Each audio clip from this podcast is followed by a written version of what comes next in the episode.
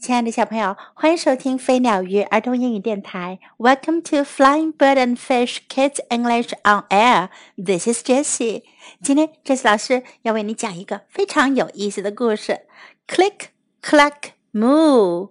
Cows that type. 克里卡拉木会打字的牛。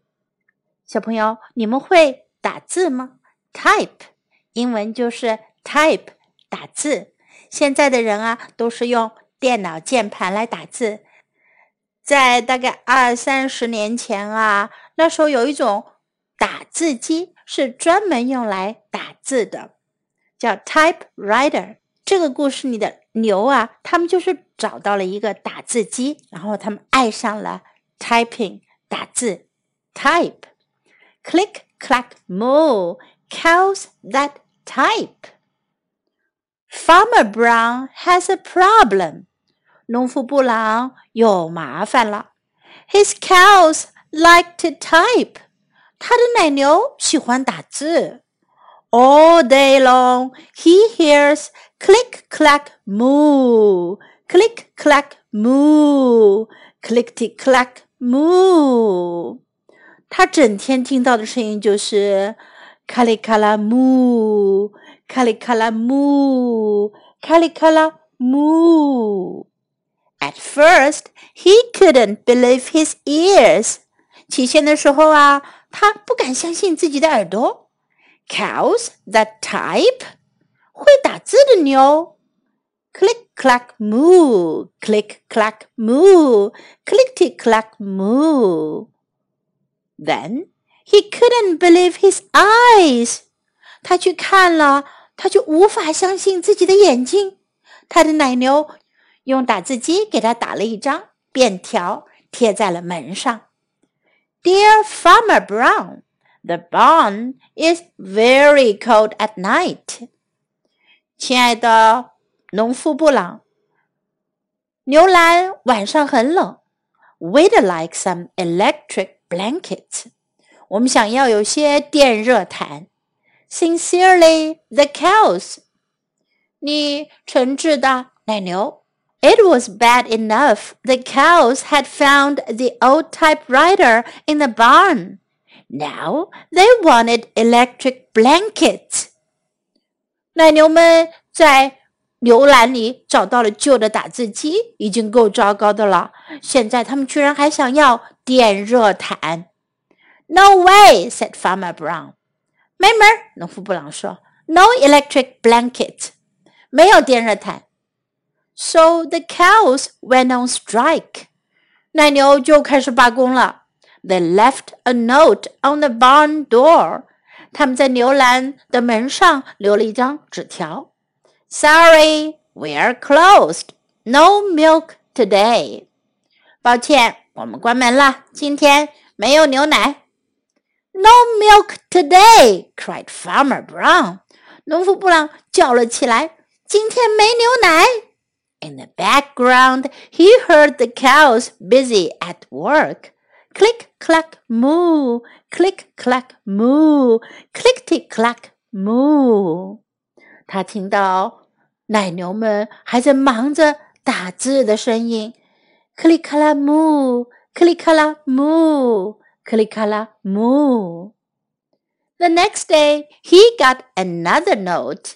第二天，他又得到了另一张纸条。Dear Farmer Brown, the hens are cold too. They'd like electric blankets. Sincerely, the cows. 亲爱的农夫布朗，母鸡们也很冷，它们也想要有电热毯。你诚挚的奶牛。 the cows were growing impatient with the farmer. 奶牛们没有得到回答，他们对农夫开始不耐烦起来了。They left a new note on the barn door. 他们在牛栏的门上又留了一张新纸条：Closed, no milk, no eggs. 关门，没有牛奶，没有鸡蛋。No eggs! cried Farmer Brown. 布朗农夫叫了起来：“没有鸡蛋！” In the background, he heard them. 他还听到奶牛们在牛栏里面 拼命的打字，click clack moo, click clack moo, clickety clack moo. Cows that type, hands on strike. Who ever heard of such a thing? 打字的牛，罢工的母鸡， 谁听说过这样的事？How can I run a farm with no milk and no eggs? Farmer Brown was furious. 农夫布朗非常生气，没有牛奶，没有鸡蛋，我怎么样来运营一个农场呢？Farmer Brown got out his own typewriter. 农夫布朗拿出了他自己的旧打字机。Dear cows and hens, there will be no electric blanket. 亲爱的奶牛和母鸡，不会有电热毯的。You are cows and hens. 你们是奶牛，是母鸡。I demand milk and eggs. 我要有牛奶和鸡蛋。Sincerely, Farmer Brown. 你诚挚的农夫布朗。Duck was a neutral party, so he brought the ultimatum to the cows. 鸭子是中立的一方， 所以呀，他就带着这份最后通牒给奶牛啦。The cows held an emergency meeting. 奶牛们召开了紧急会议。All the animals gathered around the barn to snoop, but none of them could understand moo. 所有的动物们都围到牛栏周围去打听发生了什么事儿。可是啊，他们谁也听不懂牛哞哞叫。All night long, Farmer Brown waited for an answer. 整个晚上，布朗农夫都在等待着回信。Duck knocked on the door early the next morning. 第二天早上一大早，鸭子就来敲门啦。he handed Farmer Brown a note. 他递给农夫布朗一张纸条。Dear Farmer Brown, we will exchange our typewriter for electric blanket. 亲爱的布朗农夫，我们要把我们的打字机用来换电热毯。Leave them outside the barn door, and we will send Duck over with a typewriter. 把电热毯放在牛栏门外面，我们就会让鸭子把打字机带回去。Sincerely, the cows，你诚挚的奶牛们。 Farmer Brown decided this was a good deal。农夫布朗觉得这交易不错。He left the blankets next to the barn door and waited for Duck to come with the typewriter. 他把电热毯留在了牛栏门外面，然后就等着鸭子把打字机带回来。The next morning he got a note。第二天一早，他又收到一张纸条。 Dear Farmer Brown, the pond is quite boring. We'd like a diving board. Sincerely, the ducks. 亲爱的布朗农夫，池塘太闷了。我们想要有一块跳水板。你诚挚的鸭子们，click clack quack，click clack quack，clickety clack quack，咔里咔啦嘎，咔里咔啦 嘎，咔里咔啦嘎。鸭子们拿到打字机，没有拿回给布朗农夫，他们留下来自己用，开始打出了自己的要求。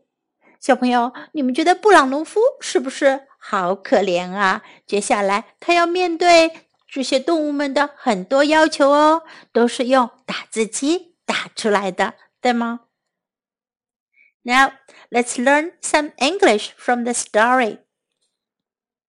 Farmer Brown has a problem. 农夫布朗有问题了，农夫布朗有麻烦了。His cows like to type.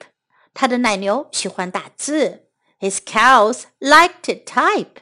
His cows like to type. He couldn't believe his ears. 他不敢相信他的耳朵。He couldn't believe his ears. He couldn't believe his ears. 如果你说我不相信我听到的东西，我不相信我的耳朵，你可以说 I can't believe my ears. I can't believe my ears. He couldn't believe his eyes，他不敢相信他的眼睛。He couldn't believe his eyes. He couldn't believe his eyes.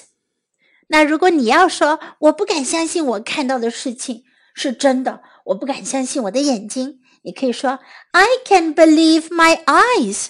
I can't believe my eyes. I can't believe my eyes.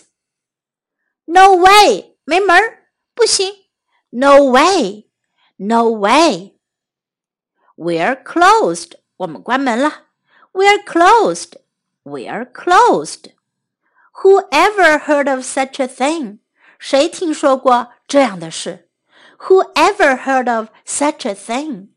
Who ever heard of such a thing? Now let's listen to the story once again.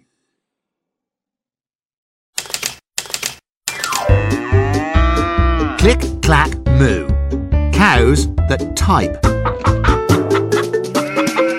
By Doreen Cronin and Betsy Lewin. Read by Rick Mail.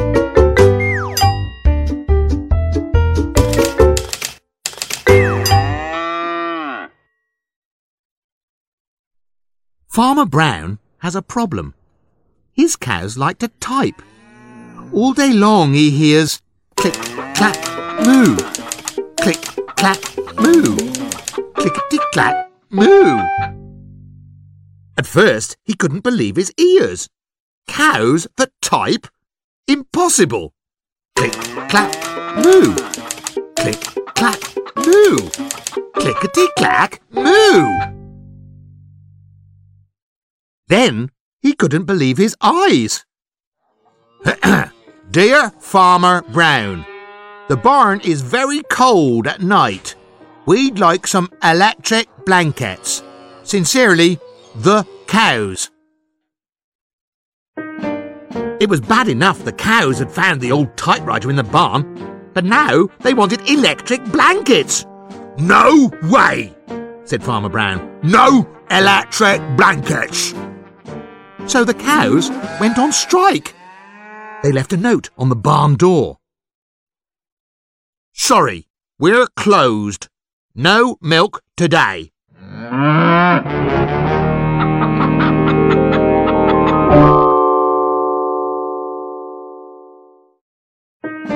No milk today?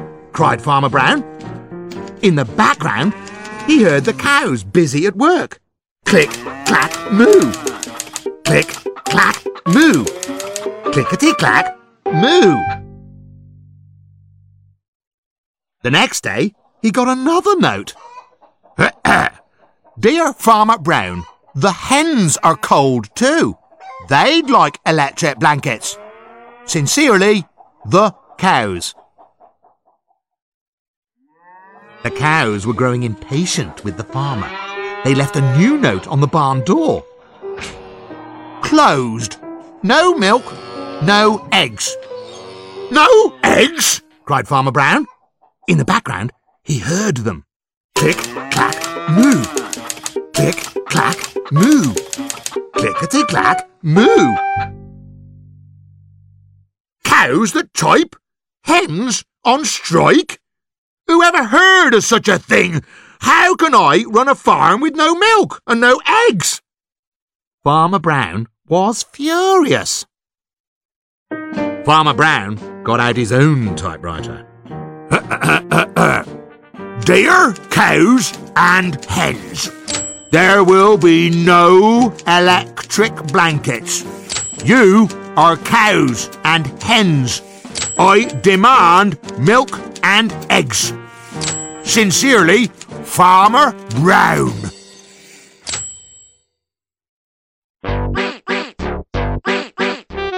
Duck was a neutral party, so he brought the ultimatum to the cows.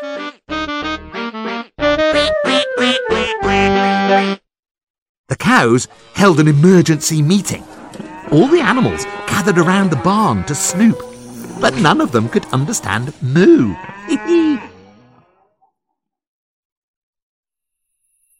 All night long, Farmer Brown waited for an answer.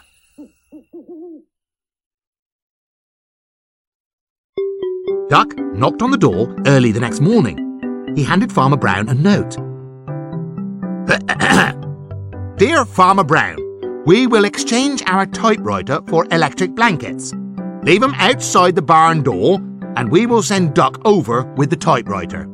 Sincerely, the cows. Farmer Brown decided this was a good deal. He left the blankets next to the barn door and waited for Duck to come with the typewriter.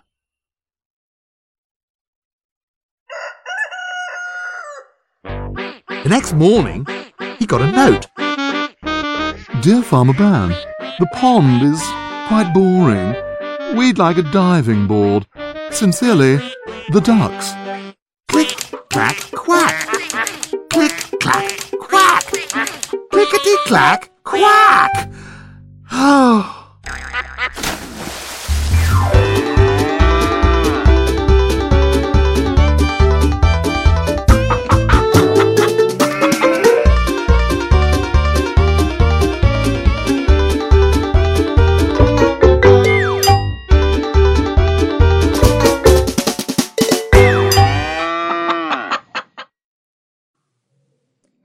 这是一个很有趣的故事。如果有这本绘本的话，可以拿来对照着一起听哦，非常的有趣，very interesting story. Hope you enjoy it. Time to say goodbye.